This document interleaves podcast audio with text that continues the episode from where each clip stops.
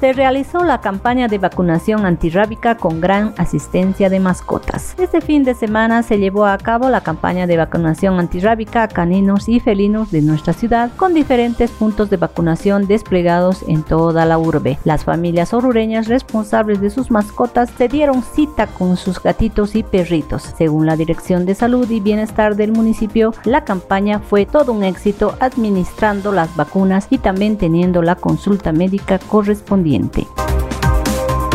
población orureña no quedó satisfecha con la campaña de vacunación antirrábica y espera que vuelva a realizarse. Una mayoría de la ciudadanía de Oruro no quedó del todo satisfecha con la organización de la campaña antirrábica, puesto que varios ciudadanos buscaron los puntos de vacunación en su zona, de los cuales no cumplieron el horario establecido del trabajo, por lo que se espera que la alcaldía vuelva a realizar la campaña en el corto plazo para así llegar a un 100% de la población canina y felina vacunada intervinieron fiesta clandestina en la zona del campo ferial 3 de julio. En horas de la noche del día sábado, la Unidad de Defensa al Consumidor de la alcaldía intervino una fiesta clandestina donde los organizadores no supieron aclarar si tenían alguna autorización por parte del municipio para realizar dicho evento.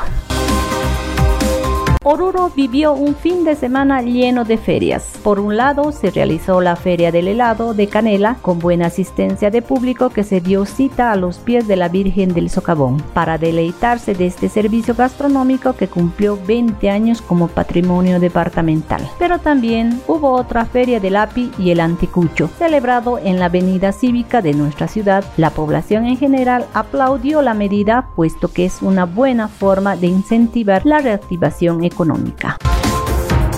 Organizadores del viso y entrada universitaria deberán garantizar el 100% de vacunados para su realización. El doctor Juan Carlos Chayapa, director de sedes Oruro, informó que estas actividades deberán ser garantizadas por sus organizadores, a tal efecto que deberán presentar en los próximos días la actualización de sus protocolos de bioseguridad, como también presentar el 100% de vacunados con las dosis anti-COVID hasta la tercera dosis, al igual que se determina al aforo del público asistente del 70%, toda vez que se precautelará a la población porque la pandemia todavía está vigente en nuestro departamento.